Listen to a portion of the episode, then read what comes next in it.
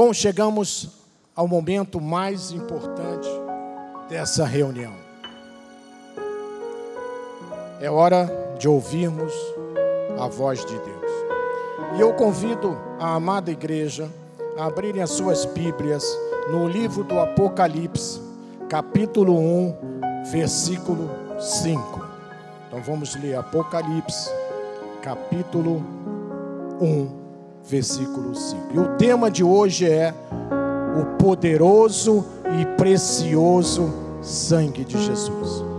Amém? Enquanto os irmãos estão abrindo as suas Bíblias, eu quero agradecer primeiramente a Deus por, por estar aqui neste altar, mas também o nosso apóstolo Miguel Ângelo pelo convite para estar aqui lhe substituindo nessa noite, pastoreando a igreja de Jesus. Muito obrigado, apóstolo, pela honra e pela confiança. Estendo também esses meus agradecimentos à nossa bispa primaz, a sua esposa, também a, toda a família apostólica, aqui representado pelo bispo Sérgio, que fez a abertura do culto, mas também a minha família, a minha esposa, meu bem maior, minha filha e meu genro, que estão aqui do lado direito, pode fazer um sinalzinho, estão aqui. A minha neta, um recado, a minha neta mais velha, a Tatiana, está fazendo hoje 19 anos, meu amado. A Deus toda a glória. É uma menina espetacular, é uma filha maravilhosa, é uma neta maravilhosa e também estudiosa. Está aí fazendo seu segundo semestre de faculdade de, de, informática. Também? Informática, né? Ah, está fazendo uma segunda de administração online. Amém? Muito obrigado. Agradeço também ao nosso nossa equipe aqui, o nosso Joás no Data Show, nosso Rodolfo no som, nosso Bispo Zé Carlos lá em cima nas mídias sociais, Bispo Mussalã na administração, os nossos tradutores também de inglês, de espanhol, de é, italiano e de Libras, também de sinais de Libras. Amém? Muito obrigado a todos que estão participando deste culto nessa noite. Então diz assim a palavra do Senhor. E da parte de Jesus Cristo, a fiel testemunha, o primogênito dos mortos e o soberano dos reis da terra, aquele que nos ama e, pelo seu sangue, nos libertou dos nossos pecados. Glória a Deus. Oremos ao Senhor. Senhor Jesus Cristo, muito obrigado, Senhor, por esse privilégio que tu nos concede, Senhor, de estarmos mais uma vez aqui na tua casa, para ouvirmos a tua voz, para te louvarmos, para te engrandecer, para crescermos na graça e no, também no conhecimento da tua palavra.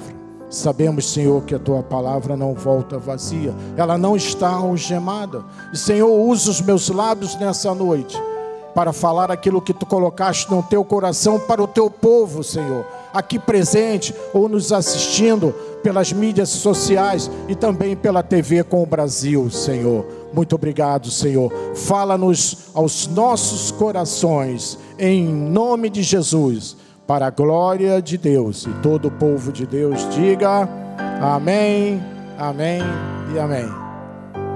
Obrigado, meu amado Químio.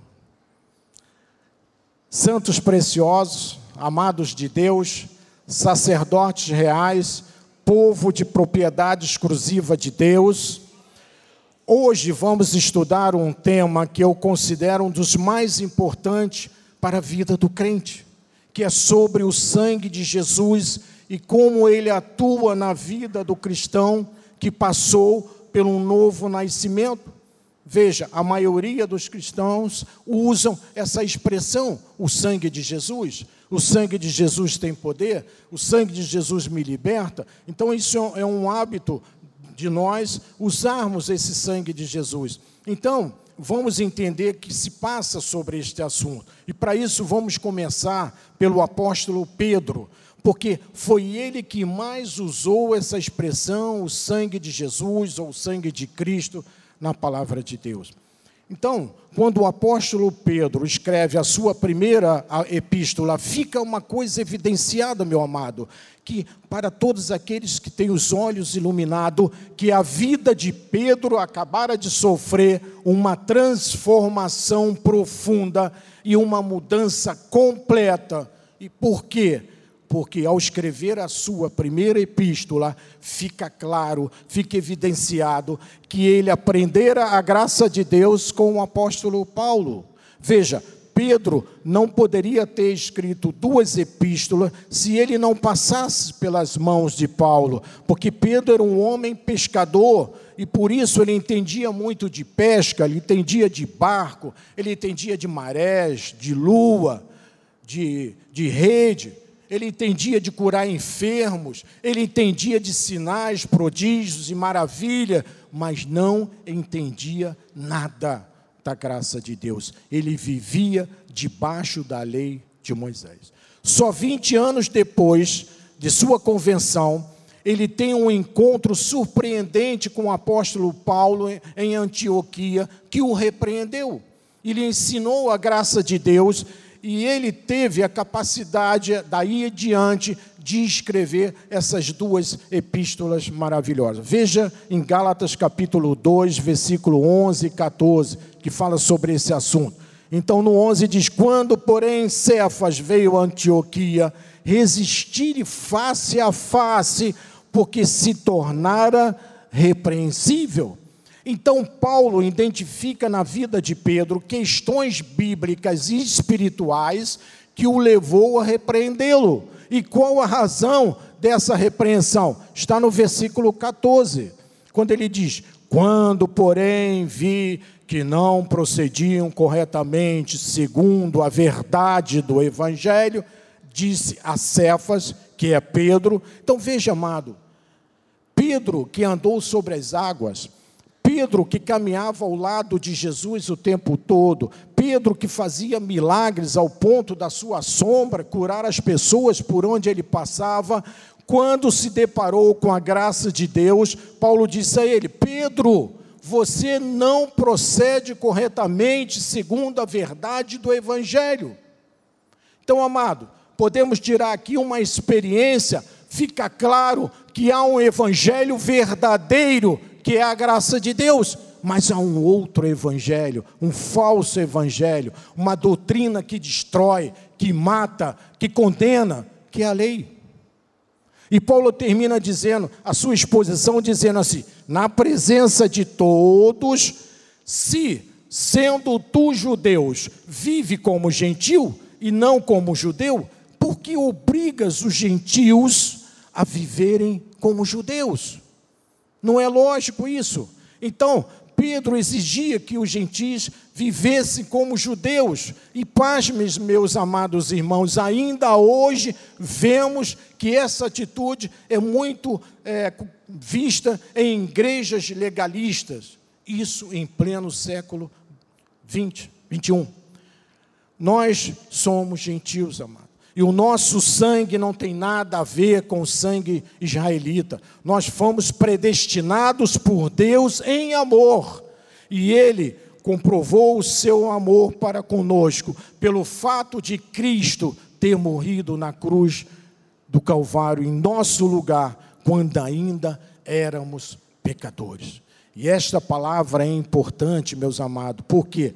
Porque muitas igrejas aí legalistas se não se aperceberam que, sendo gentia, estão vivendo como judia. Não compreenderam ainda que existe uma mensagem para o povo judeu através de Pedro, que é a lei, e há uma mensagem através de Paulo para os gentios, que somos nós, que é a graça de Deus.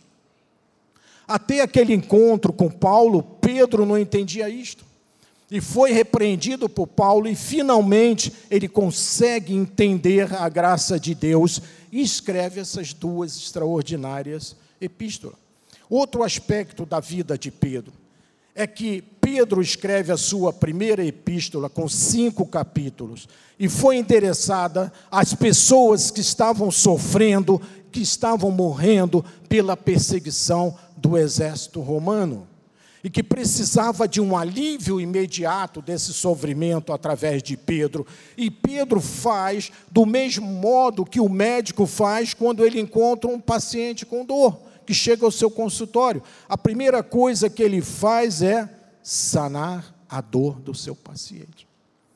Então é importante saber que quando você depara na Bíblia com uma epístola que é designada para pessoas que estão sofrendo, que estão desesperadas, estão com dor, entende, atente aos primeiros versículos, porque é o primeiro remédio e é o alívio imediato. E veja, o sangue de Jesus aparece logo nos primeiros versículos de Pedro, por quê?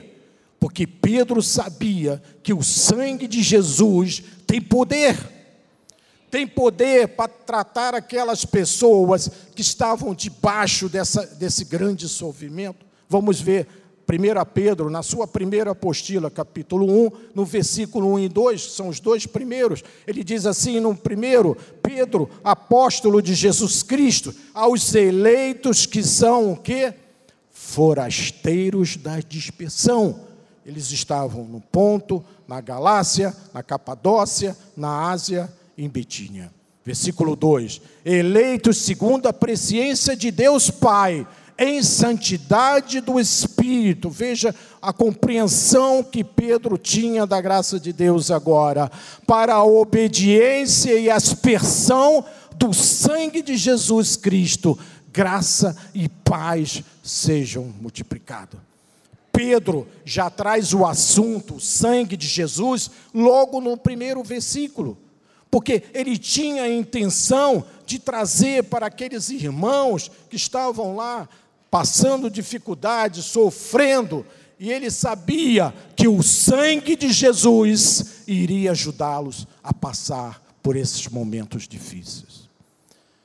Vamos entender o que estava se passando com aqueles irmãos, com aquelas pessoas que estavam debaixo de forte perseguição dos romanos, porque no ano de 64 depois de Cristo aconteceu um incêndio devastador em Roma, provocado pelo imperador Nero, onde 11 distritos dos 14 que haviam naquela ocasião em Roma foram totalmente destruídos por um fogo incontrolável durante seis dias e destruiu toda Roma.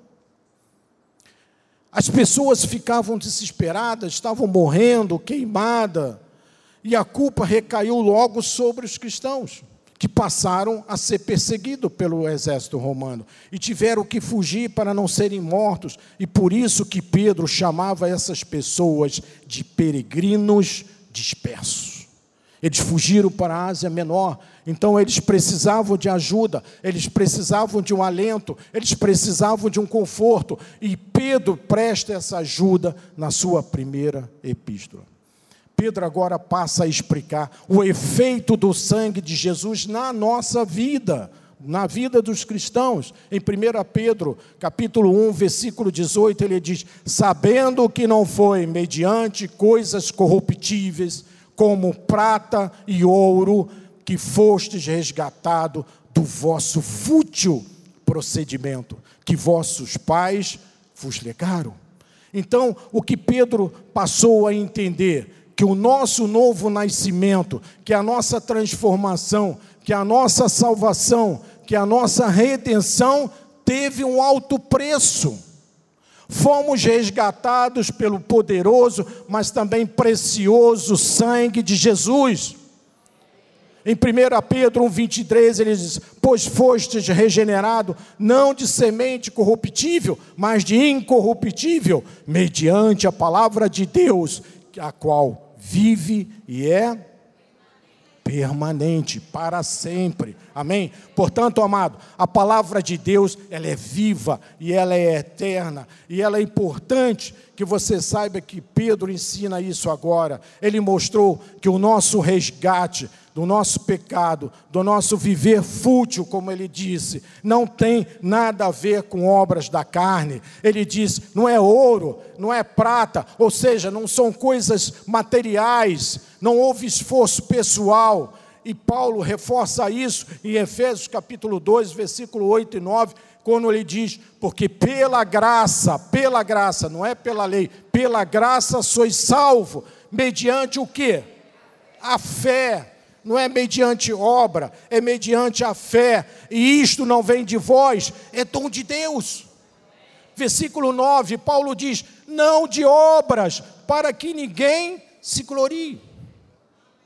A nossa salvação é pela fé em Deus, meus amados. É um dom de Deus, não é pelas obras. E Pedro está ensinando que o nosso resgate nada tem a ver com movimentos humanos. É simplesmente soberania de Deus. Soberania de Deus na nossa vida. É muito importante que você possa saber isso, amado, que a, a autoria da nossa salvação é unicamente, unicamente de Jesus Cristo, tão somente dele. Amém? Porque às vezes as pessoas querem um pouco de glória para si, que só pertence a Deus essa glória, e não pode isso, não. Paulo diz: é para que ninguém se gloria, diz a palavra, porque a lei traz glória para a pessoa. Eu não estou aqui porque eu quis, não foi o meu livre-arbítrio que me salvou. Eu estou aqui porque Deus determinou. Deus determinou. Você não está aqui no seu lugar, ou nos assistindo pela TV com o Brasil, ou nos assistindo pelas mídias sociais. Nós estamos aqui porque Deus determinou. Amém? Não foi porque a tua vizinha orou por você. Não foi porque a irmã tirou sangue do seu joelho aí em algum lugar. Não. Foi vontade, foi determinação exclusiva de Deus. A glória é totalmente de Jesus Cristo e o custo desse resgate para a nossa salvação teve um preço muito alto, amado. Foi o sangue de um cordeiro imaculado, não foi mais de bode, não foi mais de touro lá no deserto, quando o judeu levava esses animais para serem sacrificados, para que o seu sangue fosse retirado e fosse usado para a sua purificação. Foi o sangue de um cordeiro, foi o sangue precioso de Jesus Cristo que foi derramado lá na cruz do Calvário, amado, em nosso favor, para expiação dos nossos pecados. Deus é Deus, o homem é homem, não podemos misturar. Deus é soberano, Ele é único, Ele é Senhor dos senhores, Ele é Rei de reis, Ele é Quírios, que quer dizer Senhor, Mestre, Ele é o cabeça da igreja, Ele é o bom pastor, Ele é conselheiro, Ele é o Deus forte, Ele é o Pai da eternidade, Ele é o Alfa e o Ômega, Ele é a brilhante estrela do amanhã. Amém. Aleluia.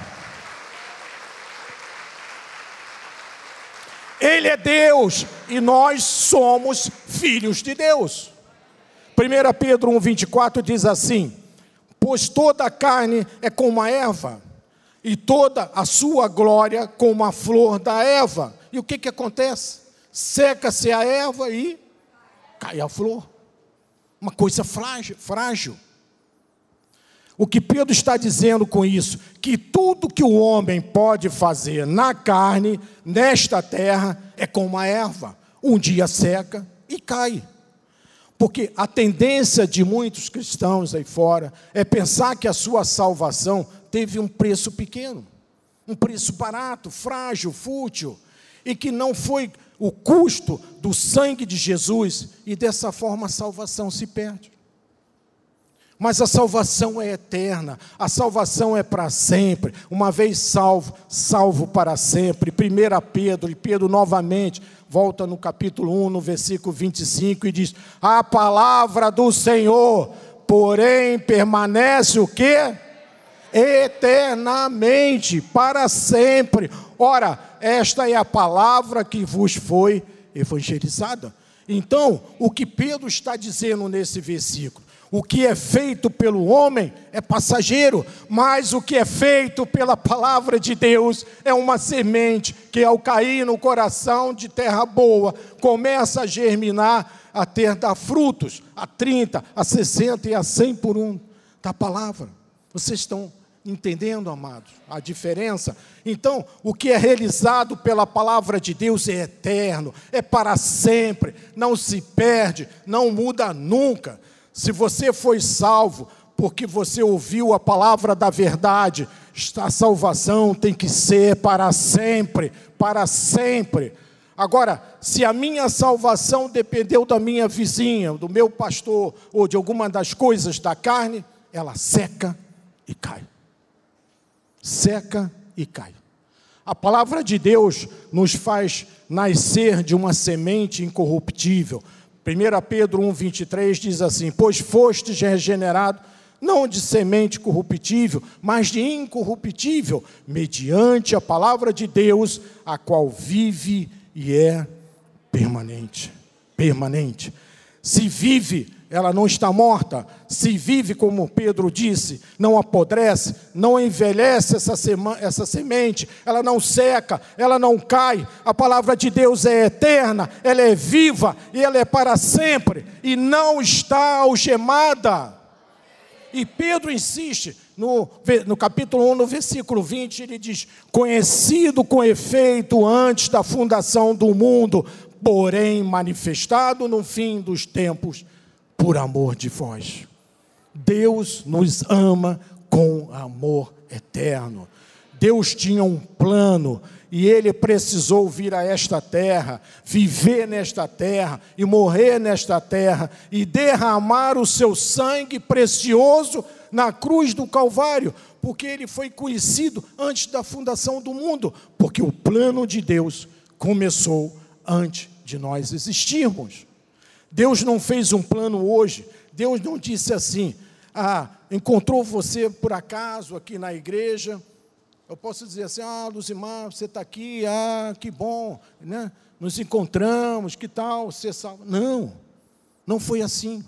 Você está aqui porque seu espírito foi predestinado por Deus antes da fundação do mundo para a salvação, para a salvação. Isso se chama determinação de Deus. Isso se chama soberania de Deus, meu amado. Não é livre-arbítrio para salvação, é soberania de Deus. Aí fora a lei contesta isso, mas está aqui na palavra de Deus. Então, qual é o plano de Deus, afinal, para nossas vidas, para nossa salvação? Paulo explica isso ao seu discípulo Timóteo, em 1 Timóteo capítulo 3, versículo 16, ele diz assim: Evidentemente, grande é o mistério da piedade, ou seja, da, da, nossa salvação, da nossa vida com Cristo. Aquele que foi manifestado na carne foi justificado em espírito, contemplado por anjos, pregado entre os gentios, lá na cruz do Calvário, crido no mundo e recebido na glória. Esse é o plano de Deus para a nossa salvação. Este foi o plano. Portanto, nós entendemos que é um plano perfeito para os eleitos de Deus, para cada um de nós. Então, até a morte de Jesus não foi um erro do sinédrio. A morte dele não foi o tribunal que não soube julgar a Jesus. Não. Isso já estava determinado, era um desígnio, já era presciência de Deus. Foi este plano que nos resgatou do nosso fútil viver. Pedro, novamente, no capítulo 1, na sua primeira epístola, no versículo 18, ele diz assim: Sabendo que não foi mediante coisas corruptíveis, estou voltando ao versículo, como prata e ouro, que fostes resgatado do vosso fútil procedimento que vossos pais vos legaram. Então, a nossa vida sem Jesus, antes de Jesus, era o quê? Era fútil, era vazia, era isso que Pedro estava explicando. Não inspirava confiança alguma. E graças a Deus que o sangue de Jesus nos restaurou deste fútil viver. Foi o sangue de Jesus vertido lá na cruz do Calvário. Você vê uma pessoa que não tem Jesus, ela acredita em coisas mais absurdas. Ela acredita em karma, ela acredita numa cabeça de bode que é colocada no cemitério para ter poder, ela acredita numa mensagem que vem do além Uma pessoa que não tem Jesus, ela acredita nas trevas, ela é induzida a praticar o pecado, ela tem uma vida morta em pecados e delito, como disse Paulo. Isso é o fútil procedimento que Pedro está falando. Vida de uma pessoa antes de ter o um encontro com Jesus. Mas graças a Deus, graças a Deus que nós fomos resgatados e purificados de tudo isso pelo precioso e poderoso sangue de Jesus, meu amado. Ó oh, precioso sangue de Jesus, amado. Pedro capítulo 1, versículo 19, ele diz: Mas pelo precioso sangue, como de cordeiro, sem defeito, sem mácula, o sangue de Cristo. Então a palavra de Deus diz que o sangue de Jesus é sem mácula, é sem pecado e é precioso. Agora, muitas pessoas acreditam que Maria tem a mesma atitude, mesmos atributos de Jesus. Muitas pessoas pensam que Maria foi sem pecado, que Maria era uma mulher concebida sem pecado. O único que tinha o sangue imaculado foi Jesus Cristo. O único que nasceu sem mancha, sem pecado, foi Jesus Cristo. Portanto, só Jesus pode salvar, porque Ele é o caminho, Ele é a verdade ele é a vida. Ele é a vida. E o nosso apóstolo já ensinou à igreja, e a ciência comprova que quando há o nascimento de uma criança, ele já ensinou isso aqui à igreja. A mãe e o pai contribuem, cada um com 23 pares de cromossomos. O pai empresta 23 pares de cromossomo, a mãe empresta 23. Esses cromossomos faz parte da célula humana. Se Maria, veja bem, se Maria contribuísse com 23 cromossomos do seu fator biológico, Jesus teria o sangue de Maria. Em consequência, ele teria o sangue de Adão. Teria nascido em pecado. E, portanto, Jesus nasceria em pecado. Mas Maria teve a contribuição dos cromossomos dos seus pais. Então Maria foi concebida em pecado, ela sim. Já o sangue de Jesus é precioso, é sem mancha, é sem mácula, é sem defeito, ele é único. Já Maria foi concebida em pecado e morreu em pecado. Ela foi uma mulher maravilhosa, como as irmãs são também. Apenas Deus usou o seu ventre como uma incubadora mas não houve nada do sangue de Maria em Jesus. Então, como é que o sangue chegou de Maria em, eh, em Jesus e se instalou no corpo de Jesus? alguns podem perguntar, foi através da obra do Espírito Santo. Veja, o próprio Jesus definiu isso em Lucas capítulo 1, versículo 35. Ele diz assim: Respondeu-lhe o anjo descerá sobre ti o Espírito Santo, e está falando para Maria.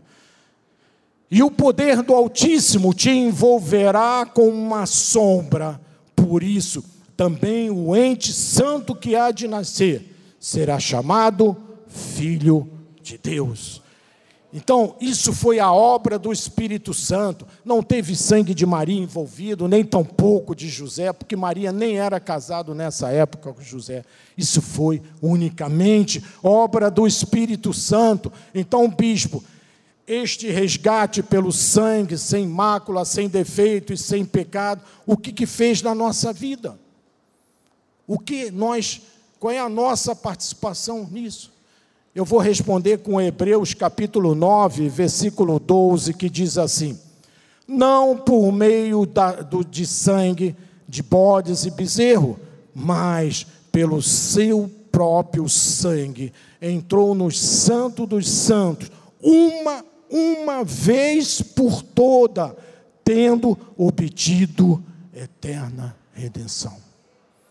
Então veja, amado, no tempo do deserto, no tabernáculo. Ah, os judeus, ele tinha que, uma vez por ano, levar um animal, um cordeiro, como ele disse aqui, bode, bezerro, para ser sacrificado. E o sangue desse animal, que era considerado puro, purificava os judeus. Mas nós sabemos que a lei, as 613 leis, na verdade, quando o judeu caía numa uma só lei, um só item, ele era culpado de tudo. Então ele tinha que voltar novamente a ser purificado. E Pedro diz: não por meio de sangue de bode de bezerro, mas pelo seu próprio sangue. Agora Jesus derramou o seu sangue a nosso favor. E ele diz aqui: entrou no Santos dos Santos uma vez por toda. Joás, pode colocar aqui, aqui está o tabernáculo, é uma representação, claro. E deixa eu pegar aqui uma, um, um laserzinho para explicar para vocês. Ah, está aqui. Então, não sei se está dando para ver, porque a luz é muito forte aqui, está vendo? O laser aqui não, não funciona. Então, essa primeira parte aqui era chamado de átrio, e ali havia uma porta. Você vai entender depois o que, que aquela porta representa para nós hoje, na graça de Deus. Essa porta estava virada para o leste, porque no leste era onde nascia o sol. O sol toda manhã no deserto, quando ele nascia, a primeira coisa que ele iluminava era a porta do tabernáculo e lá também ao leste depois foi edificado a cidade de Jerusalém, que foi onde Jesus foi crucificado, em Jerusalém, fora dos muros da cidade. Depois tinha aqui um segundo lugar, que era chamado lugar santo, que só os sacerdotes podiam entrar. E por final, mais uma porta. Este lugar é o lugar santo dos santos. Neste lugar, somente o sumo sacerdote que era um, uma vez por ano, uma vez por ano, podia entrar neste lugar para fazer a expiação, sem pecado, porque se ele tivesse entrado ali com pecado, ele morria na hora. Então o que que Pedro está dizendo? Quando o sangue de Jesus foi, derramado, Jesus entrou no Santo dos Santos, ele acabou com essa dificuldade, com esse impedimento. Agora nós temos acesso direto ao Santo, que é Jesus Cristo, que nós podemos e temos Ele em nós, na nossa vida, amado. Veja, o sangue de Jesus nos deu eterna redenção, uma vez por toda. Não precisamos lá todo ano com cordeirinho, como eles faziam lá. É, uma, é, é para sempre, amado. É para sempre fomos purificados dos nossos pecados pelo sangue de Jesus. A minha redenção e a tua redenção é eterna. Não precisa de mais sacrifício nenhum. Mas no momento da morte de Jesus Cristo, veja o que, que aconteceu. Mateus 27, 51 diz assim: Eis que o véu do santuário se rasgou em duas partes, do alto a baixo, tremeu a terra, fenderam-se as rochas. Então veja, no momento que Cristo estava na cruz do Calvário, quando começou a gotejar seu sangue, ali começa a acontecer uma transformação, uma mudança de aliança. A nova aliança passa a não existir mais e agora nós estamos debaixo de uma nova aliança. Amém? Coloca Joás só para ter uma pequena ideia. Veja o que aconteceu. Este era o véu que separava o lugar santo do santo, no qual o homem, naquela época, em pecado, não podia entrar. Esse véu, ele era uma espécie de separação do homem com Deus, porque no lugar santo dos santos era a habitação de Deus naquela época para o judeu, e o homem não podia entrar ali. Hoje nós temos acesso direto, amado. Hoje nós temos em Deus o, o, o tabernáculo ao vivo, o tabernáculo vivo, o templo vivo que é Jesus Cristo, através do seu sangue. Amado, se Jesus disse que é eterna redenção, amado, é uma vez pra, por todas, temos que crer que é eterna. É de, de, de, de, contrariar isso, é dizer que a salvação se perde, é lutar contra a palavra de Deus, é lutar contra o próprio Deus. Aqui nesta igreja, Cristo vive, a glória é totalmente de Deus. E a maior glória que você pode dar a Deus é acreditar na Sua palavra para sempre. Então, bispo, por que se dá tanto ênfase ao sangue de Cristo? Primeiro, porque foi por causa desse sangue que nós estamos aqui, a nossa salvação. Segundo, porque a nossa vida está ligada a Deus por intermédio do sangue de Cristo. E terceiro, amado, o sangue de Cristo que traz a expiação dos nossos pecados. Então, Jesus pagou um preço muito alto com o seu próprio sangue pelos nossos pecados. Efésios 2, capítulo 12, versículo 13, Paulo explica assim, ó, naquele tempo, estava falando lá do deserto, estáveis sem Cristo, separados da comunidade de Israel, estranhos às alianças da promessa, não tendo esperança e sem Deus no mundo. Olha como era a nossa vida sem Jesus Cristo. Éramos estranhos à aliança da promessa. E no versículo 13 ele diz assim: Mas agora, veja, graças a Deus por esse agora, esse agora representa o sangue de Jesus, que ele diz: Em Cristo Jesus, vós que estáveis longe, foste aproximado pelo sangue de Cristo. Pelo sangue de Cristo. Olha, a importância do sangue de Cristo, o sangue de Jesus amado. Ou nós acreditamos nisso, ou estamos perdendo tempo. É pelo sangue, é pela obra eterna, não foi pela carne, foi pelo sangue precioso e poderoso de Jesus Cristo. Então nós estamos conhecendo a verdade, nós estamos conhecendo a palavra que diz: E conhecereis a verdade, e a verdade vos libertará. O túmulo de Jesus em Jerusalém está vazio. Jesus ressuscitou ao terceiro dia. É o único túmulo que está vazio. O de Maria está lá os restos mortais dela. Hebreu 12, 28, ele diz: Por isso recebemos nós um reino inabalável. Jesus traz para nós um reino inabalável à nossa vida, meu amado. E ele continua dizendo: retenhamos a graça pela qual sirvamos a Deus de modo agradável, com reverência e com santo temor. Santo temor. Paulo diz que devemos reter apenas a graça. Ele não diz para misturar a graça com a lei. Ele diz: retenha somente a graça de Deus. E é isto que nós fazemos aqui na nossa igreja. E é dessa forma que nós devemos agradar a Deus, com reverência, mas também com santo temor. Não é com jejum, não é com sacrifício que Paulo disse aqui, não é com ablusões, é santo temor, amado. Pena que muitos aí fora não entendem essa palavra. Então, meu amado, as cerimônias judaicas tiram o valor do sacrifício de Jesus, porque nós aqui nós não batizamos na, nas águas, porque nós acreditamos que o sangue de Jesus nos lavou de todos os pecados, todos. Portanto, nós não podemos pegar uma pessoa e jogar num tanque de água e dizer: Jesus te lavou, não te Jesus não te lavou, Jesus não te resgatou, resgatou, não te deu vida eterna e agora nós vamos aqui nos reunirmos para lavar você nessa água poderosa. Isso é uma heresia, amado. Isso é uma heresia. Isso é contrariar a palavra de Deus.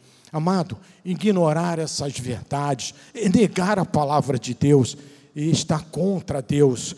Judas 1,24, ele reforça, ele diz: agora, aquele que é poderoso, veja, ele está falando de Jesus Cristo, que é poderoso para vos guardar de tropeço e para vos apresentar com exultação, imaculados diante da sua glória. Da sua glória, amado. Fomos apresentados diante da sua glória através do sangue de Jesus. Se Jesus nos chama de imaculado, como nós vimos aqui na palavra, que significa sem mácula, como um pastor pode te dizer que você tem mácula, que você tem pecado e você precisa entrar num tanque com a água que vem lá do Guandu? Isso não existe na palavra de Deus. Amados, agora nesses minutos finais, eu quero fazer um paralelo entre o sangue de Jesus com o sangue que circula nas nossas artérias. Vou fazer apenas algumas paralelos para que o amado entenda a importância e o valor do sangue de Cristo que circula na igreja. Veja, porque a igreja também é um corpo. Não é verdade? A igreja é o corpo de Cristo que ele comprou com o seu precioso sangue, amado. E assim você terá uma dimensão real do poder desse precioso sangue de Jesus, que é o tema principal da nossa mensagem. Primeiro, veja, o sangue que circula nas tuas veias é a vida do teu corpo. Sem sangue, uma pessoa não pode viver. A mesma coisa é no corpo da igreja. Veja o que Jesus disse em João capítulo 6, no versículo 53 e 54, ele diz assim no 53: Respondeu-lhe Jesus, veja, é Jesus que está falando. Em verdade, em verdade vos digo: se não comerdes a carne do filho do homem e não beberdes seu sangue, não tendes o que? Vida. Então veja, nós, sem sangue, não temos vida, mas o, o corpo de Cristo também tem vida, e é através do sangue de Jesus. Veja, o próprio Jesus está confirmando que sem sangue não há vida. Ele diz: Não tendes vida em vós, se não beberdes do meu sangue.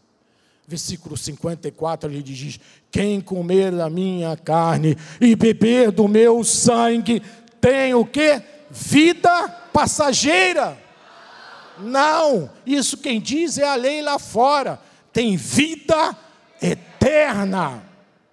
O próprio Jesus está dizendo: vida eterna, e eu o ressuscitarei no último dia. Não é possível haver vida cristã sem o poderoso e precioso sangue de Jesus. Quem beber do sangue de Jesus tem a vida eterna, garantida por próprio Deus, por Jesus. Segundo, o sangue que circula nas tuas artérias tem uma outra função principal. O sangue é uma via de transporte, ele transporta os nutrientes para todo o seu corpo, para te dar saúde aos teus organismos é uma verdadeira central distribuição, então o sangue corre por todo o corpo. Ora, imagina o homem separado de Deus, sem o sangue de Jesus, não haveria via de transporte do homem para chegar a Deus. Sem o sangue de Jesus, veja, pelo sangue de Jesus nós recebemos a salvação, recebemos as bênçãos de Deus, pelo sangue de Jesus, nós recebemos mudança de vida, mudança de atitude. Pelo sangue de Jesus, nós recebemos paz, nós recebemos prosperidade. Pelo sangue de Jesus, recebemos uma família bem estruturada, recebemos portas abertas. E Paulo, no capítulo 12, no versículo 13, ele diz assim: Mas agora em Cristo Jesus, vós que antes estavas longe, sem Jesus, fostes aproximado pelo sangue de Cristo. Foste aproximado pelo sangue de Jesus. Estávamos mortos em pecados e delitos, estávamos longe de Deus, disse Paulo, mas o sangue de Jesus serviu de via de ligação, serviu de via de transporte para chegarmos a Deus. Ele nos aproximou do Senhor oh poderoso e precioso sangue de Jesus, amado.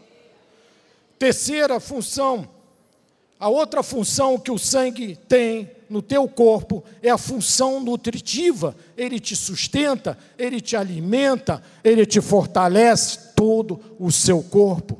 O mesmo acontece com o sangue de Jesus. Quando surgem as adversidades, as lutas na vida, quando vêm as tribulações sobre a sua vida, você fica firme. Você fica firme, você não se abala, você não tem medo, porque você está sustentado e alimentado pelo precioso e poderoso sangue de Jesus, amado. Por isso você não tem que ter medo de nada. Ele nos alimenta, ele nos fortalece. Salmo 107, 28, Davi dizia assim: Então, na sua angústia, chamarão ao Senhor, e ele os livrou das suas tribulações. O sangue de Jesus é que te dá força, ele te dá coragem, ele te dá paz, ele te dá saúde, ele te dá confiança, ele te dá fé, ele te dá cura, ele te dá um milagre. Oh, precioso sangue de Jesus! Glória a Deus! Aleluia! Aleluia! Quarto, o sangue que circula nas tuas veias tem uma função de eliminar agentes estranhos através dos leucócitos. Ele elimina o que é nocivo, elimina as toxinas. E o sangue de Jesus faz o que na tua vida? Veja, 1 João, capítulo 1, versículo 7, ele diz: Se, porém, andarmos na luz, como ele está na luz, mantemos confianças um com os outros, e o sangue de Jesus, seu filho, faz o que? Purifica. Purifica todos os pecados, assim como o nosso sangue elimina as toxinas, filtra o nosso sangue, assim o sangue de Jesus nos purifica de todo o pecado. Ó oh, precioso sangue de Jesus, o sangue de Cristo elimina tudo que não serve para as nossas vidas espiritual. Ele purifica das nossas transgressões. O que não serve para a nossa vida, Deus tira, elimina, filtra. Se antes bebia, agora não bebe mais. Se antes fumava, agora não fuma mais, foi limpo, foi purificado. Se antes vivia nas drogas, agora não vive mais. Se vivia uma vida devassa, agora vive uma vida de santidade. Oh, precioso e poderoso sangue de Jesus, que filtra, que elimina da nossa vida espiritual tudo, tudo que não serve ele elimina os, os desejos enganosos da nossa carne, Ele nos purifica de todo o pecado, e para sempre, é para sempre, meu amado. Quinto e último, o sangue que corre nas tuas veias tem uma função imunológica. Ele protege, ele elimina os vírus, as bactérias que podem causar doença a você, pode causar doença ao nosso corpo. Se não fosse assim, nós morreríamos facilmente por qualquer bactéria e por qualquer vírus. Tivemos o exemplo que já passou do Covid-19, desse vírus maldito. 1 João capítulo 5, versículo de 2, fazendo um paralelo com o sangue de Cristo, diz assim: Sabemos que todo aquele que é nascido de Deus não vive em pecado. Veja, amado, não podemos viver em pecado, nós nascemos de Deus. Antes, aquele que nasceu de Deus o guarda, veja, Deus nos guarda, e o maligno o quê? Não lhe toca, amado. Não lhe toca, amado. Não lhe toca, o diabo não pode tocar em você, porque você tem a marca do sangue de Cristo. Você tem a marca do sangue de Cristo que foi vertido lá na cruz do Calvário, esse preço alto que Jesus pagou. Você foste selado para o dia da redenção. Você está imunizado contra qualquer ataque do inimigo, aqui como o nosso sangue que elimina todos os vírus, todas as bactérias do nosso corpo. Ele não lhe toca por causa do sangue precioso e poderoso de Jesus, ó oh, precioso e poderoso sangue de Jesus. Então, amados, para terminar, pelo sangue de Cristo, você está protegido. Você está protegido, você é mais do que vencedor. Pelo sangue de Jesus você foi abençoado. Pelo sangue de Jesus você se torna corajoso e não tem medo de nada. Você enfrenta qualquer adversidade que venha contra você, o precioso sangue de Jesus já te sarou, já te curou. Você venceu os dias maus, tudo foi consumado lá na cruz do Calvário, Calvário, quando Deus abriu os braços e disse: tudo está consumado. E derramou o seu sangue ali. Receba as bênçãos de Deus na tua vida, amado. Receba a cura de Deus na tua vida.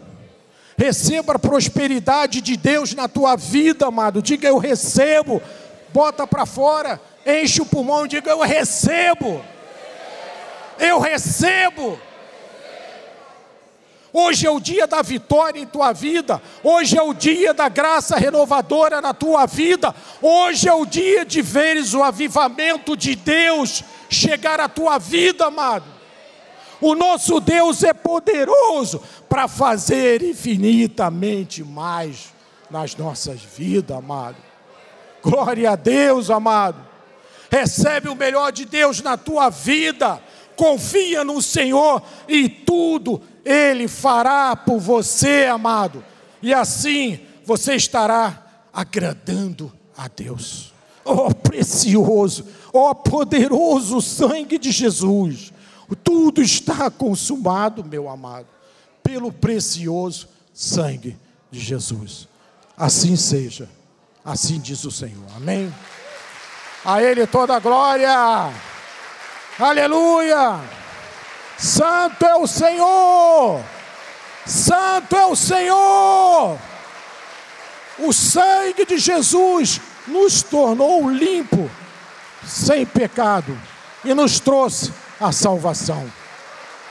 Davi disse: O Senhor é a minha luz, o Senhor é a minha salvação, de quem terei temor? Ele é o meu forte refúgio, de quem terei medo? de nada, não tenha medo de nada. Tu fosse selado pelo sangue de Jesus, esse sangue precioso, esse sangue poderoso, imaculado, sem pecado. Amém? Oremos a Deus, Senhor.